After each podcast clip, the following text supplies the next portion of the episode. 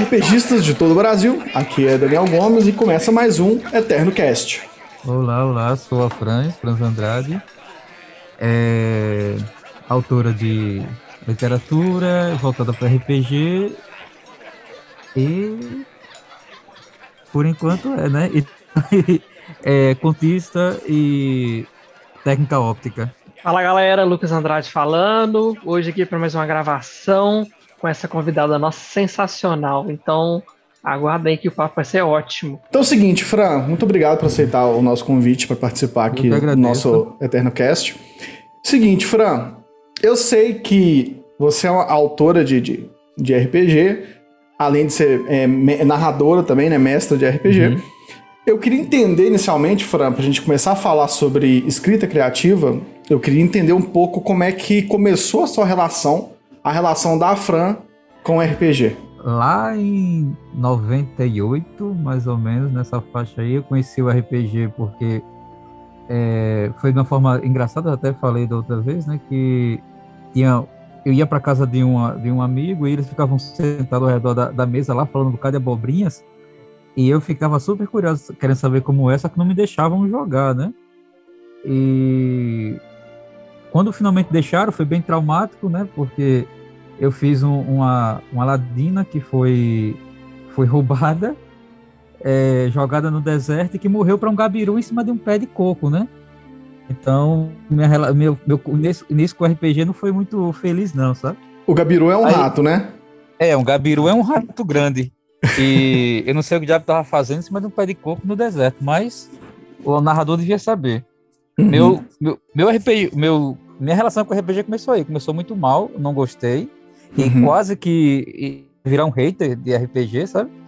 Mas eu entendi que a culpa estava naquelas pessoas ali, naqueles jogadores, no preconceito deles, é, que tiveram né, comigo e tal. E acabou que, naquele dia em diante, eu comecei a narrar RPG, usando uhum. o sistema do, daquele mestre, porque ele, ele tinha um sistema próprio e atrás da ficha dele tinha a mecânica simples dele. E a partir daquilo ali eu comecei a narrar, roubei mesmo, na cara dura, o sistema do rapaz. E foi assim, desde então eu só narro. Então foi o, o, a partir daí que você começou a se identificar como escritora? Ou foi mais à hum, frente? Não. É... Eu acho que eu crio histórias desde que eu me conheço por gente. Uhum. Só que, é claro, não tinha nenhuma pretensão de escrever, né, coisa do tipo. Eu era aquele tipo, aquela tipo de criança que dava, dava voador em poste, sabe? De tanta, tanta coisa que vinha na cabeça. Quando uhum. eu conheci o, o, RPG e comecei a narrar, né, eu percebi que eu tinha que ter um pouco mais de, de conhecimento. Eu, eu, queria realmente, eu, eu sou meio perfeccionista, o que eu não acho muito positivo, para falar a verdade. Aí eu queria narrar direito, eu queria mostrar realmente a minha visão das coisas como deveria ser e tal. Aí comecei a, a, a ler, né, já que quem, né, uma boa narrativa exigia uma boa leitura. Então comecei a ler, ler muito e comecei a perceber que a partir dessas leituras eu consegui mais ou menos entender como é que eu podia criar as mesmas, as minhas, né? Aí comecei a escrever é, contos. É, eu tenho, eu tenho até hoje são aberrantes, por sinal. Uhum. Mas foi assim que eu comecei. Comecei a escrever a partir do RPG. O RPG me ajudou nisso, porque para poder narrar bem, eu comecei a escrever e a ler muito. Foi uhum. assim que mais ou menos comecei a. Aí algumas pessoas liam meus contos e assim, ó, isso aqui é. Você podia trabalhar mais isso, dá para lançar e tal. Aí fui me aprimorando e assim vai, até hoje, uns 20 anos de escrita, leitura e narrativa. É muita estrada, Fran. 20 anos é muita estrada. É. Você quer falar alguma coisa, Lucas? Ô, Fran, é... você falou assim que leu muito, que isso te ajudou muito. Tiveram outras autoras, outros autores que te inspiraram, que você pegou muito como base, assim, nesse começo seu? Oh, sim. Sim, sim. Ah, na verdade, até hoje, eu chamo de, são as minhas inspirações, né? É, eu escrevo muito literatura de horror e literatura fantástica de horror, então a, a, eu li muito mesmo, li, reli, estudei a literatura deles, estudei biografias, Sheridan Le Fanu, é, Annie Rice, a Ursula K. Guin, É, Bram Stoker, apesar de eu não ser tão fã também, é, eu sou bem, eu acho que eu sou bem estrangeirizado, perceber que eu só a minha literatura a, a, lida é só mesmo estrangeira, brasileira mesmo foi só é, Paulo Coelho e na época eu lia muito Paulo Coelho quando eu tinha meus 14 anos por aí e Machado de Assis. O resto literatura estrangeira e minhas fontes, mesmo assim, que eu lia muito, era o Le Fanu, a Annie Rice, né? E, ah, também Keith Issati, que é um autor brasileiro de literatura fantástica. Lia muito, eles são minhas fontes de, de inspiração. Legal, bacana. Perfeito. E, e, eu tenho até uma dúvida, Fran. É, você já teve dificuldade em, em leitura? Dificuldade para ler? Ou você sempre gostou, sempre foi uma ávida leitora?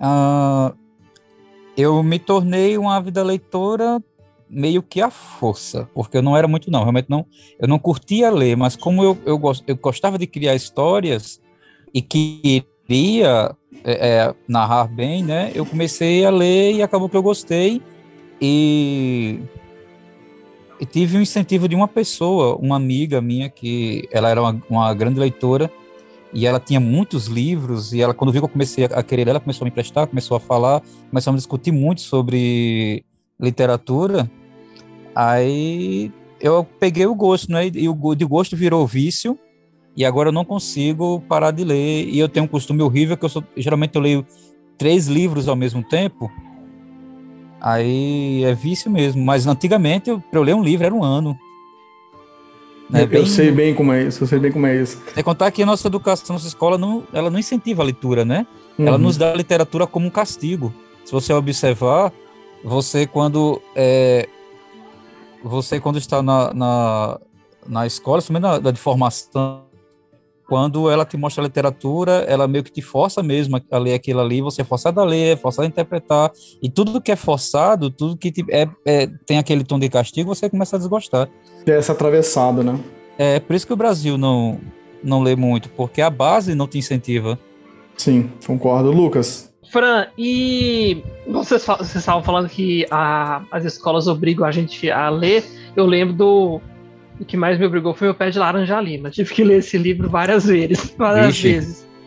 E ou, é, hoje em dia você tem novo, novo é, pode dizer, novos autores, autoras que te agrega, agregaram também ao seu conhecimento, coisas que você foi achando Muitos. com o tempo, não só esses essa base muitos, que muitos. a gente tem, né? Tolkien, esses outros também, que é a base nossa, mas outros autores novos. Sim, Tolkien, li outros muito. autores, autoras novas que foram chegando e você foi assim, não, esse aqui, eu posso pegar isso, isso e isso, que agrega para você, como narradora, como autora, como pessoa? É, eu tenho, eu estou com uma lista imensa de autores novos, somente brasileiros para ler, mas não, não, não, não me dei esse prazer da leitura. Mas eu tive muitos autores que são novos, mas talvez não sejam tão novos assim, que me agregaram muito. É, somente de sci-fi, que eu ando lendo muito ultimamente. É, é William Gibson, ando, lendo muito Arthur C. Clarke, ando lendo muito Asimov. Ou seja, não são novos, mas são novos para mim. Aí ando lendo.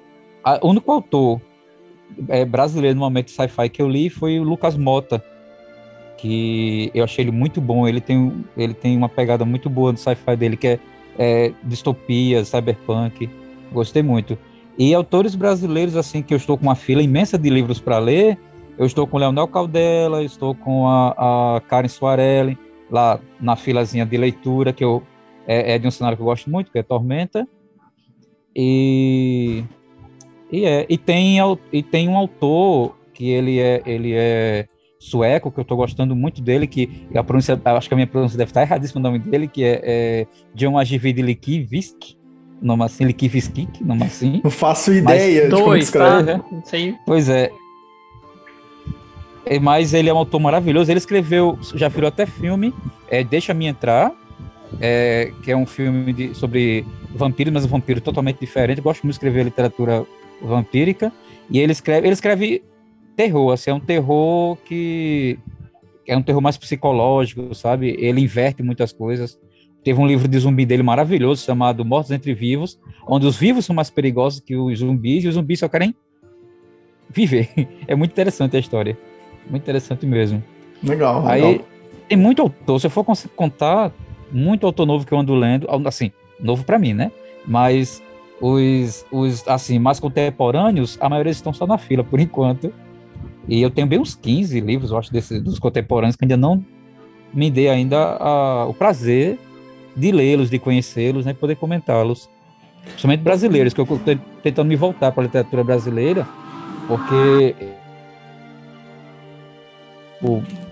eu sou, como é que se diz, é, é muito colonizada. Toda a minha literatura é estrangeira, basicamente. Aí estou tentando me voltar agora para a literatura brasileira, já que eu estou querendo me inserir na literatura brasileira também, né? Tenho Sim. que entender onde é que eu estou pisando. E, e Fran, eu, eu gostei da, até da sua, da sua indicação, a sua indicação do Lucas Mota, por exemplo, que eu não conhecia, que esse, esse autor de, de sci-fi. E eu queria te pedir uma coisa. Queria te Diga. pedir uma dica, pode ser até duas dicas se você tiver, de como melhorar os hábitos de leitura. Como deixar, não sei, talvez mais prazeroso, mais frequente, mas como deixar um hábito de leitura saudável. Nem sei se saudável é a palavra certa, mas você, entendeu. Que, eu acho que todo hábito de leitura é saudável, porque é, uhum. tem, tem um conhecido que ele sempre fala, ah, nunca li literatura ruim, mas o que é literatura ruim? Aí você, você só vai saber, eu acho que o que é ruim, o que não é ruim, depende muito do, da, do que você procura, né? Do que você quer. Eu, eu digo que se você quer ler bem, ler muito, lê o que você gosta. Não uhum. importa se outra pessoa diz que é ruim, se não é, lê, é, sei lá, lê os, os, os, mais juvenis, lê Crepúsculo, lê é, Servo dos Ossos, lê esses, esses é, é, Maze Runner, o que as pessoas não consideram literatura mainstream, mas que é literatura de toda forma. Toda literatura agrega, toda literatura ensina, não importa o que seja. Eu uhum. estava lendo recentemente um, um livro que é o autor, infelizmente, ele, ele, carece, ele carecia de, de sei lá, muito mais. É, é, muito mais é, é, leitura própria, mais treinamento, ou talvez uma edição melhor, ou uma baita de uma revisão e reescrita, mas que mas a, a ideia que ele que ele estava tentando mostrar não era ruim, era muito boa. A, a, a, ação, a concepção é que foi ruim. Então, quer queira, quer não, eu aprendi alguma coisa. Toda a literatura grega se você pega uma literatura que te agrada, não importando se as pessoas vão dizer se é ruim ou, que é, ou se não é, ou se é datado ou se deixa de ser, leia que você vai ler muito, vai ler rápido, se ela te agrada, e você acaba pegando costume. É só você focar. Primeiro foca. É, é, tenta pegar um gênero que te agrada. Tipo, eu comecei muito por horror. Então foi um gênero que me agradou. Eu li muitos autores dentro desse gênero. Agora estou lendo sci-fi e estou lendo é, é, fantasia medieval. Eu me foquei. Como eu leio uhum. muito horror, fantasia medieval eu peguei mais as vanilas, né? Ou seja, Tolkien, a, é, nessa, nesse, nessa pegada toda aí, aí por que eu peguei os do, de Tormenta, né? Porque é, são literaturas vanilas e também é, fantasia vanilla. E também é, como é nome? É, os, os romances de D&D, de AD&D, de Forgotten Realms, de Dragonlance, que é é, é fantasia medieval bem vanilla mesmo, para me uhum. focar. Porque quando você foca em alguma coisa, você, você curte isso ali, você começa a ler, vira ávida e depois acaba encontrando outros estilos, correndo. E, e por aí vai. Não, perfeito, Fran. Porque eu, eu, te perguntei isso porque eu tenho dificuldade de leitura. Então, são, são poucos livros que eu consigo pegar e consigo ler até o final. E ler rápido. Não, eu já tenho muita dificuldade. Mas demora um tempo pra ler. Eu entendo. E outra coisa também legal é que se você realmente não gosta da leitura, larga ela. Não adianta ficar sofrendo nela, não. Uhum. Outra coisa. Você falar, falando aqui, aqui, então mangá, se entra nessa categoria de leitura. Sim, é leitura, é leitura. já li muito mangá. Não deixou de ser leitura. Lê fanfic. É ler o que você gosta. Toda leitura agrega. Mesmo que ela não seja uma leitura que seja considerada bem escrita, de toda forma, alguma informação está sendo passada. Não, é, isso é engraçado, porque eu também. Chego, eu tava, tinha uma época eu tava igual a você, Fran. Eu tava lendo praticamente quase um livro por dia. E hoje, com esse tempo nosso, esse mundo mais corrido e tal, trabalho, escola, que seja, eu tô hoje consumindo muito, muito audiobook. E eu tô, tô gostando. É, tem alguns que vêm dramatizados e tal. Você também tem um costume de consumir esse tipo de mídia também? Eu não, porque ainda não achei nenhum do, de algum livro que eu queira. né? Ainda não encontrei. É, ainda teve um, um audiobook que eu encontrei da, que era da, da é, é, de Terra Mar, que é da, da Ursula K. Le Guin, mas só que felizmente estava incompleto. Mas realmente não tenho costume de, de, de ouvir audiobooks. Eu tentei esse, mas estava incompleto. Encontrei alguns do Senhor dos Anéis, mas também incompletos. É chato você começar e não terminar, é. né? E do dos Anéis é um audiobook de nove horas. Nossa, fala não, eu tô escutando. Até o pessoal indicar, né? É Canal uhum. da Fantasia, que é o, o podcast, o, o, programa deles, que eles estão dramatizando O Senhor dos Anéis. E eu acho que já terminaram Nossa, a Sociedade é e estão fazendo uhum. duas torres. Então, se quiser nossa, eu acho que é uma indicação legal para todo mundo. É, eu tô começando a, a, pesquisar sobre audiolivro também para poder começar a, a tentar escutar, para ver se melhora, por exemplo, concentração. Se eu consigo entender melhor Só do que, que lendo. É, só que para mim é, não dá tão certo o audiolivro por conta da concentração. Eu não, eu tenho, eu não sou boa em me concentrar nas coisas. É por isso que eu leio três livros ao mesmo tempo. Uhum. Eu tenho, se, se, eu ficar muito tempo lendo uma coisa, ou ouvindo uma coisa, assistindo uma coisa, eu, eu fico dispersa. Então, tipo, eu sempre leio um livro técnico, dois de fantasia. Aí quando eu vejo que eu não estou mais conseguindo me concentrar naquele, eu pulo para o outro. Aí eu pulo para o outro me, e, e assim vai e nunca me, nunca me atrapalha. Então, tá valendo.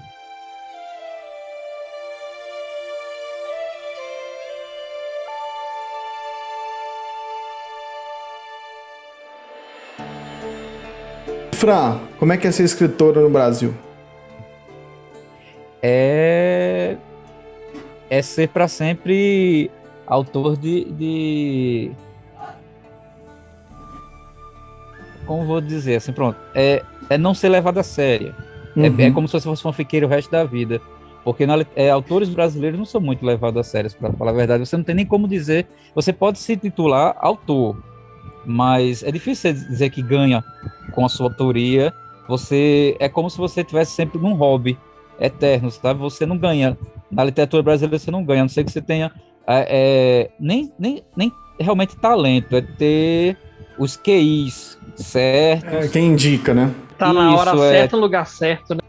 Na, isso, exatamente, que há muitos autores que são que foram lançados e que na verdade a literatura deles não, não é não é assim a melhor do mundo, mas eles têm um bom marketing e eles conseguem viver com isso. Maravilhoso. Mas é, é, eles são geralmente são raros, são você conta a dedo. Na maioria das vezes, é, a maioria tem que ter um segundo, um terceiro emprego e literatura é hobby. Para mim, escrever é um hobby que vira e mexe e dá um dinheirinho, uhum. mas no geral é um hobby. E para não só para mim, para milhares de, de, autores, autores às vezes autores até até conhecidos, bem consagrados, mas que não conseguem viver da literatura no Brasil, porque no geral o brasileiro não lê, né? Infelizmente. O brasileiro não lê. Não tem como você ver de literatura no Brasil por enquanto. E os mais famosos acabam tendo que migrar para algum, algum outro país para poder viver. O maior autor brasileiro do momento, ele vive na França. Ele escreve primeiro em francês para depois ser traduzido para português. Paulo Coelho. Por mais que as pessoas não gostem dele, você não pode negar a, a, o, a amplitude do, da literatura dele, o quanto ele conseguiu vender e, né, e tudo mais. Eu lia Paulo Coelho até meus 18 anos. Hoje em dia eu não leio mais Paulo Coelho, mas não posso negar que ele é, em termos de, de produção, um grande autor. É, uhum, é um papel muito importante para a literatura sim, brasileira. Sim, sim, Nossa. inegável. Se eu não me engano... Por mais que hoje eu não conseguiria ler. Se eu não me hum. engano, hum. o acho que é Diário de um Mago, né? Acho que é isso mesmo. Os livros, foi o livro, acho que mais traduzido para várias línguas sim. diferentes. Então é. Sim, sim. O você falou mesmo, ele teve que sair do Brasil para ter o reconhecimento dos brasileiros, vou pensar desse jeito. E, nem, e ele nem é tão, tão reconhecido aqui, porque tem um. um tem um. um é, é, parece que virou, virou moda é, ser hater com quem é famoso, né? Então tem um grande hater em cima de Paulo Coelho. Ah, ele escreve mal, não sei o que lá, blá blá blá. blá. E eu acho que quem fala a maioria não leram. Eu tenho 20 livros do Paulo Coelho. Eu li até os 18 anos. Hoje eu leria, não leria porque já não, me, já não cabe mais dentro da, da, da, das minhas formações. Mas ele fez parte e me ensinou muito. Então, se você ler, tira alguma coisa de lá. E se uhum. ele conseguiu escrever de forma tão universal, ao ponto de ser é, é, traduzido para. foram 150 países diferentes, ele tem muita coisa para mostrar. Então. Uhum. Aí, então, infelizmente, quem, quem começa a escrever muito no Brasil e consegue fazer sucesso começa a receber haters. Sim, sim. E, e Fran, hum. é, sobre as suas obras, como é que foi hum. para você escrever a, a, Relíquia do Vale do Trovão? Vale ah, do Trovão, foi, na verdade, né? É, a Relíquia do Vale do Trovão foi bem legal. Foi um convite que eu recebi da, da Redbox, especificamente de, de da Elisa Guimarães, que é coautora comigo no, na Relíquia do Vale do Trovão, e de Dan Ramos, né, que, como eu falava antes, eu escrevia, eu escrevia aqueles materiais de fã para fã, aí viram que havia qualidade do material e tal, e me perguntaram se eu queria escrever uma aventura sendo coautora com um grupo de outras mulheres, que eram três mulheres iam escrever uma aventura, mas a, não deu certo, como eles queriam escrever, é porque parece que deu, deu algum atrito entre as ideias das, da, das, de algumas das meninas e a, o projeto foi encerrado. Aí, quando o projeto foi encerrado, eu conversando com a Elisa, aí eu disse, olha, a minha parte do projeto, que eu tinha, que cada um ia fazer uma parte, né?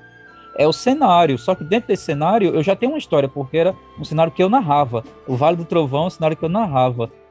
Aí eu mostrei para ela o projeto, vamos entrar. Aí foi assim que começou foi bem legal, foi a primeira vez que eu escrevi alguma coisa é, é, autoral para RPG e vendável. Foi um processo que até demorou mais do que deveria, porque eu corri atrás de alguns livros que me ensinassem como escrever aventuras. Uhum. Porque eu, eu, desses todos os meus anos narrando, eu escrevia, eu não escrevia aventuras, eu colocava tópicos e o resto era totalmente no improviso. Eu adoro escrever, no, é, é trabalhar no improviso porque me ajudava com narrativas, me ajudava com a escrita, me ajudava. A, era cada narrativa minha era praticamente um brainstorming é, é, automático com todos os meus jogadores. Aprendia muito, escrevia muito depois disso.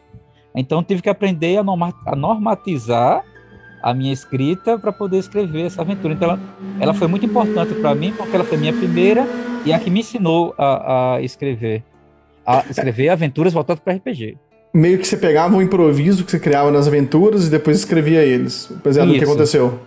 Isso. Sim. Perfeito, perfeito. E, o, e qual que é o peso dessa obra para você? No, no, no teu, assim, mais pessoal? Muito, porque é uma, foi um cenário meu sendo, sendo é, escrito, né, e sendo passado para outros jogadores, que eu nunca pensei que um, uma, uma obra minha, ainda mais um, que era só feita para jogar e me divertir, e, que a galera ia curtir, né? Que eu poderia lançar e que realmente a, as pessoas que leram é, é foram pro meu inbox, falaram, elogiaram, foi muito legal. E também porque ela. É, eu achei legal porque foi a, a minha junção de, eu, da minha literatura de, de horror, que eu gostava muito de ler, e do das que eu estava lendo recentemente, que era fantasia, que é, foi a primeira vez que eu fiz uma junção que eu achei muito legal, que eu juntei o horror Lovecraftiano com fantasia medieval, que eu era coisa que eu fazia só mais em mesa e tal, achava que a galera não ia gostar, e não flopou, né? Então, maravilha. Perfeito, né? Melhor dos cenários. Aham. Uhum. Ah, ótimo, Fran. Você tem algum outro trabalho que você gostaria de falar a respeito do trabalho seu? É, assim, no momento, além do, do da Relíquia do Trovão, que, pelo que eu soube, ela está indo muito bem, e que foi, foi ela é uma aventura que é, recebeu até prêmio, né? Além dela, tem Vikings, que é Senhores da Guerra Vikings, também lançado pela Redbox, antiga Redbox, agora Burou, né? E que foi, eu fui coautora, o autor foi Aquiles Fraga, foi um material, é um material é, mais voltado para um RPG mais é, centrado no, no, na realidade, sabe? No, mais histórico. Uhum. E que eu gostei muito de, de, de, fazer parte desse projeto, como Aquiles Fraga. E para além desses, projetos novos vindo aí, né, que já, tem do, já tenho dois livros é, escritos para um projeto do Tormenta, do Tormenta 20, né, que é a iniciativa Tormenta, e mais outros dois que eu ainda estou em produção. Basicamente isso. Segredo de Estado? Oi? Esses outros é, estão em produção segredo de Estado ainda? São aventuras. Uhum. São aventuras. Então podemos esperar muitas coisas boas, ótimas, né, vindo da Fran ainda. Eu não sei, espero que seja, né? São eu, acho, eu acho que vai ser assim, acho que vai ser excelente. Eu não tenho dúvida, não, mas.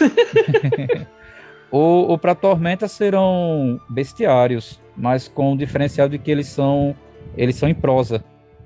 São bestiários em prosa. E já a aventura que virão depois será meio que um, um, uma utilização do bestiário. Perfeito, perfeito. E, Fran. Diz. Já que a gente está contemplando o, o, o, cenário de RPG, não só suas obras, né, mas também sua experiência, qual que é a sua expectativa para o futuro do RPG no Brasil? Seja de sistemas, seja de criação de histórias, seja do que for, no contexto geral. O que, que você acha? Geral, geralmente eu sou bem pessimista, muito pessimista, mas para o cenário brasileiro, eu acho que eu vou ter que ser um pouquinho otimista, ou até bastante, para falar a verdade, está crescendo muito.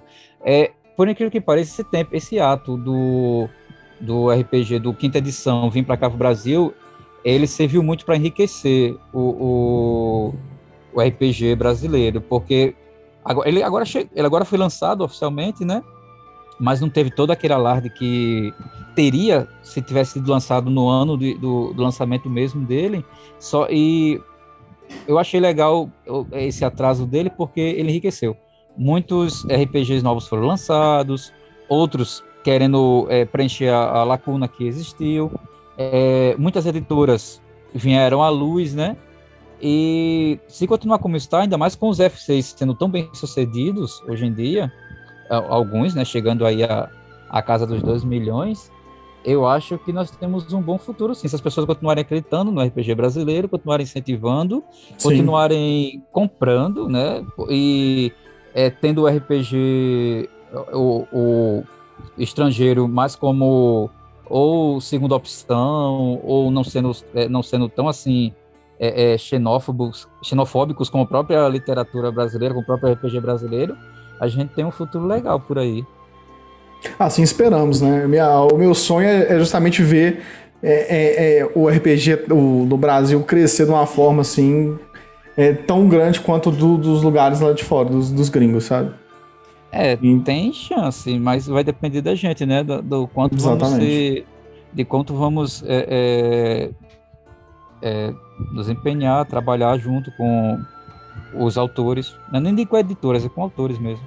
Sim, sim, sim. Bora Brasil, vão ler mais. É, tem que, tem que saltar é. essa campanha. Vão parar de, parar de ver meme na internet e vão ler, gente. Não, mas o problema do Brasil é esse, né? Nós somos memes andantes. É o trágico e o cômico junto, né? né? É, é igual um, um, caso engraçado. Não desmerecendo o autor e tal, mas nós estamos jogando com o Henrique, com um, um narrador nosso da Eternalis a bandeira do elefante da arara. Você já chegou a. a... Não, eu, sou, eu tenho curiosidade em ler esse trabalho, mas o que eu sei é que o, o autor ele não é brasileiro, né? Isso, isso que eu ia comentar. É, poderia ter tido um, um, brasileiro, uma brasileira interessado um pouquinho, no, principalmente no nosso folclore, que é tão pouco explorado, igual teve essa, essa, essa série há pouco tempo, A Cidade Invisível, que sim. aborda também o nosso folclore. Sim, sim nossa cultura, nosso, nossas regiões, nosso povo é tão rico que poderíamos ter mais coisas de RPG de, de, na nossa terra. Mas aí você pega o trabalho da Bandeira do Elefante da Arara, é um trabalho sensacional. Eu acompanhei uma aventura do Henrique, ele estava narrando, uhum. eu fiquei de espectador e agora eu tô, estou jogando com ele. É um, é, um, é um cenário fascinante, é muito bom de jogar. Mas. Tipo, assim, poderia ter vindo da nossa terrinha, né? Mas tá bom. Poderia. Veio, né? Pra falar a verdade, mas fez um arco. Passou por um autor estrangeiro para vir para cá de novo. É, agora você vê, não quer dizer que não houveram outros autores que tentaram lançar é, um RPG com temática da, da, do folclore brasileiro. Houveram, sim. É que eles não tiveram oportunidades ou não foram levados a sérios, exatamente porque era autor brasileiro escrevendo sobre o Brasil. Exato. Entendeu? E, Aí não é levado a sério. E é, é, é, quase que um pouco daquela síndrome de vira-lata também, né? É sim, é sim. É uma síndrome de vira-lata, sim.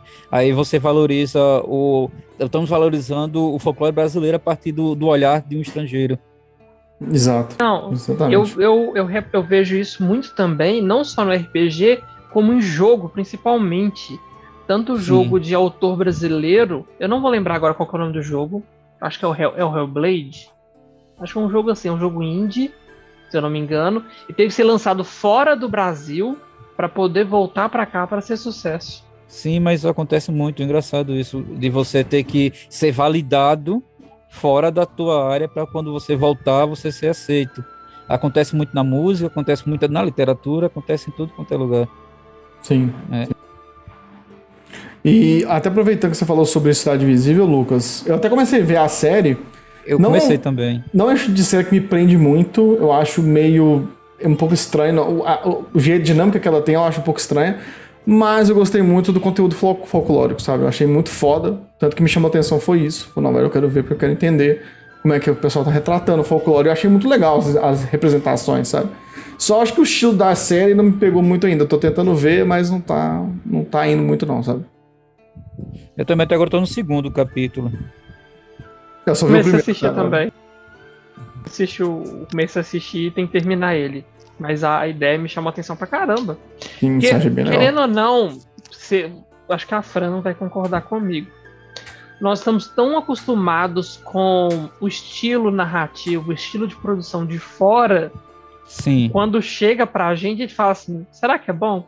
Será que vai dar certo? E tá tão acostumado já com um jeito das, das coisas serem feitas.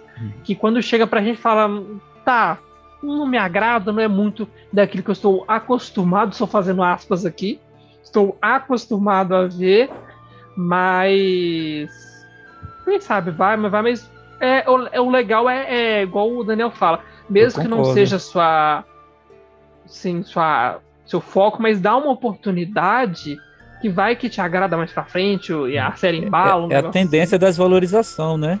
Só porque você vê que é um produto brasileiro, atores brasileiros, alguns são autores de novelas, você já pensa logo na interpretação deles via novelesca, né?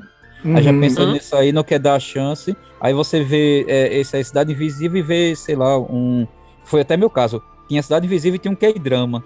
Aí eu fiquei indeciso qual ia ver. Aí o K-drama, para mim, é, é, uma produção totalmente diferente, que ainda não tenho, não tenho muita, muita é, é, é experiência com ele. Eu fui ver o K-drama. Aí acabou que Cidade Invisível só fui deixar por. Só fui assistir depois que terminei o K-Drama. Gostei dos primeiros dois episódios que eu vi, tem algumas problemáticas na narrativa, é, é, mas no geral eu gostei porque não é uma novela, não tem estética de novela, como eu fiquei pensando que teria, ou seja, meu preconceito, né, que já é o, o, o preconcebido mesmo, de achar que aquilo ia ser uma novela, extensão de alguma novela, não aconteceu, que eu achei muito legal isso. Tô no segundo, acho que eu vou gostar do resto. Agora tem alguns problemas na narrativa, mas a, o trabalho no total é muito bom. Sim, sim, é um trabalho bem, bem executado mesmo, é uma coisa bem sim, feita, sim, isso é verdade. Muito.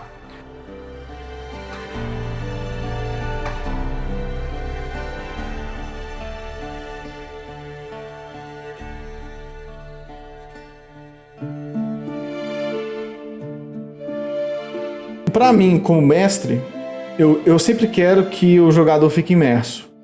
Então eu quero que o jogador sinta, eu quero que ele seja surpreendido, eu quero que o, o jogador ele traga, aflore as emoções jogando um RPG. Então como é que a gente faz para o jogador ficar mais imerso? Então acho que depende muito, então depende muito do, do que você acabou de falar, da expectativa. Qual a sua uhum. expectativa para a sua narrativa? Se você quer só diversão, então você só quer só é, comunicar e aceitar a comunicação do outro, se você quer só criar uma história e fazer todo mundo rir ou rir junto, tá? Uhum. Não precisa fazer nada, só ler o livro básico, leia alguma coisa que seja, que seja referência e pronto. Agora e pronto, tá feito. Agora se você fala assim narrativa no sentido de você querer de repente é, é, criar alguma experiência semelhante a, a, a, de repente um teatro, um cinema ou a uma a uma é, é, uma espécie de, de literatura compartilhada, aí você vai ter que ler muito.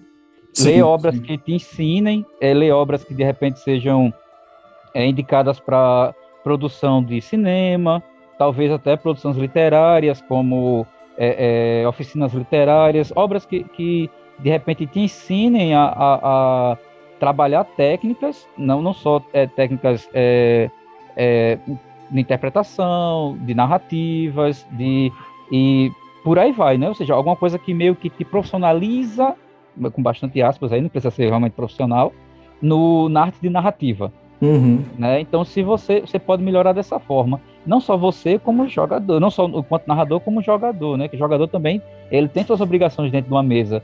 Todo mundo acha que não, mas se você, eu mesmo tenho dois tipos de narrativas. A que eu quero só me divertir, uhum. geralmente é, é tipo, narro, eu gosto de narrar 3GT. Então, Tormenta 3GT, eu amo Tormenta 3GT. Do Tormenta eu só gosto de 3GT mesmo. Então, geralmente, tipo, a gente começa rir e termina rindo. E o objetivo ali é só rir. Tem uma história, tem, tem todo um arco, tem toda uma situação, mas a gente ri o dia todo. E eu percebo que, que ali eu estou fazendo bem meu papel, entendeu? Eu estou fazendo todo mundo rir. Então, maravilhoso. E só que quando eu narrava Vampiro a Máscara, Lobisomem Apocalipse, eu queria ser uma coisa mais tipo cineasta.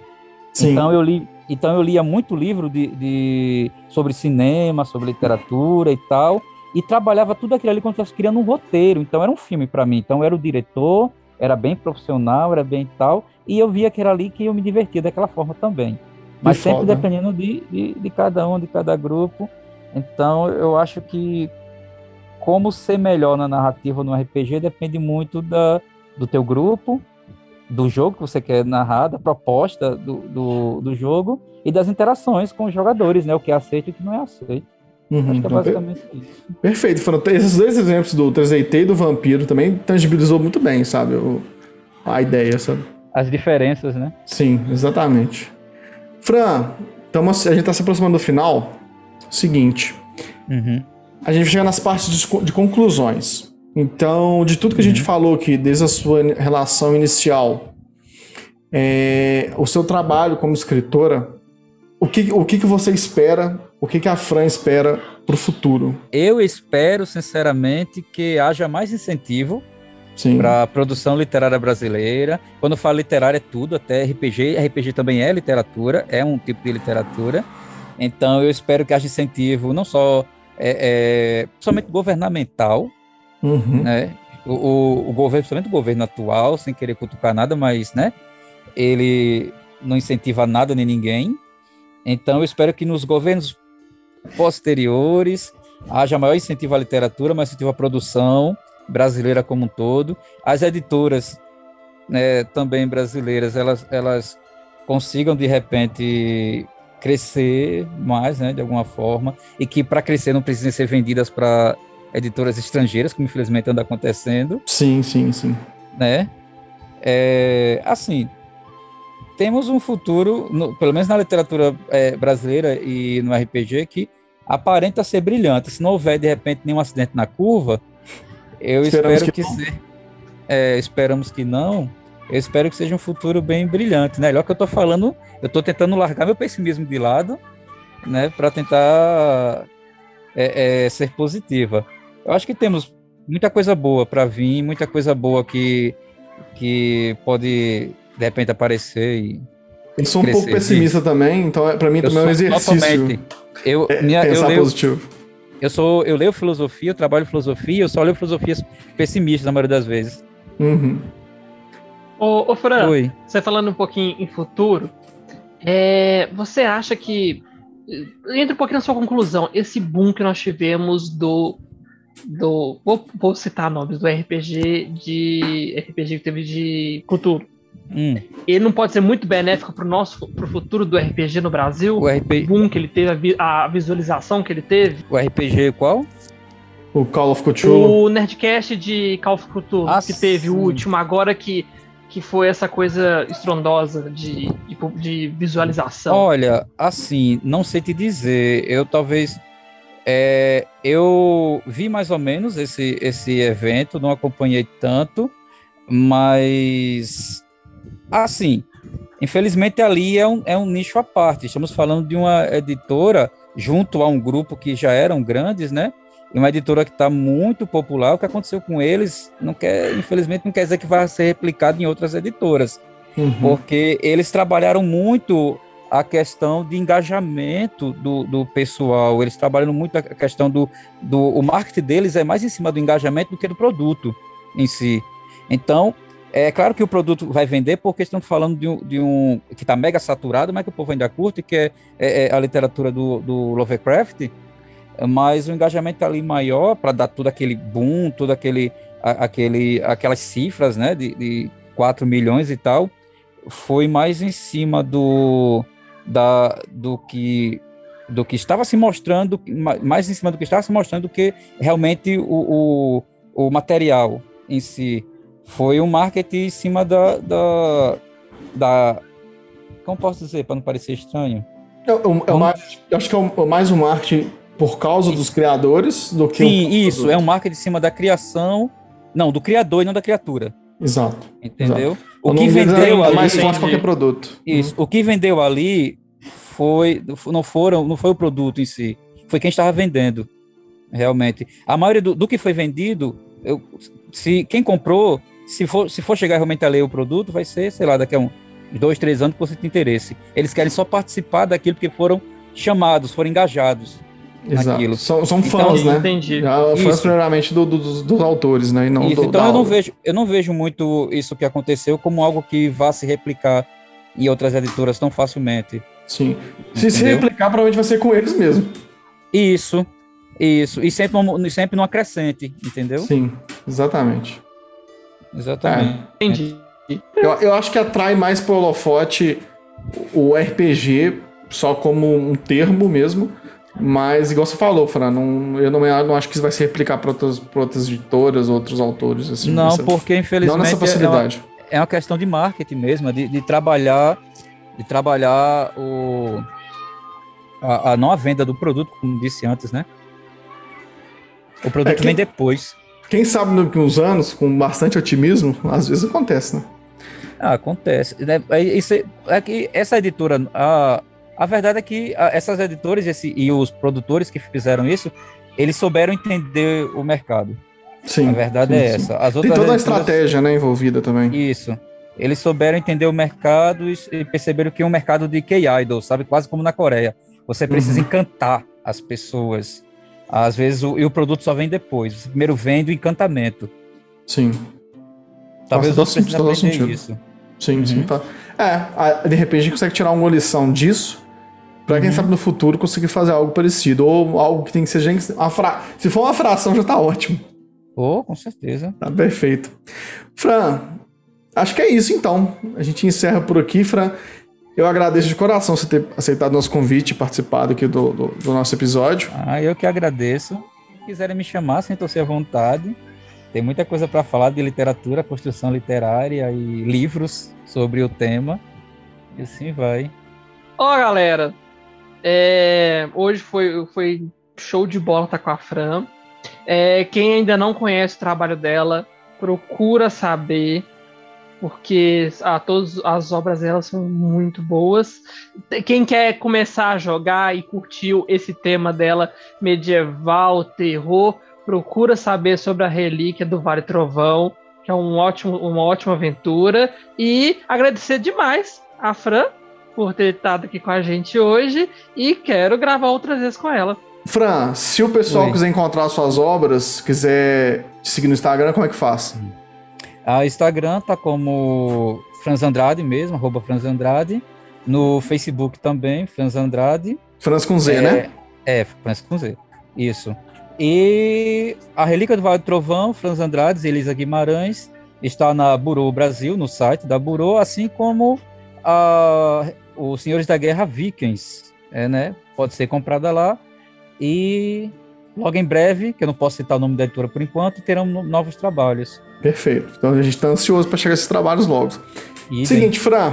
Então finalizamos Oi. aqui. Eu agradeço a todo mundo que está escutando a gente até aqui. Espero que tenha tirado bastante proveito do episódio de hoje e a gente se vê no próximo episódio.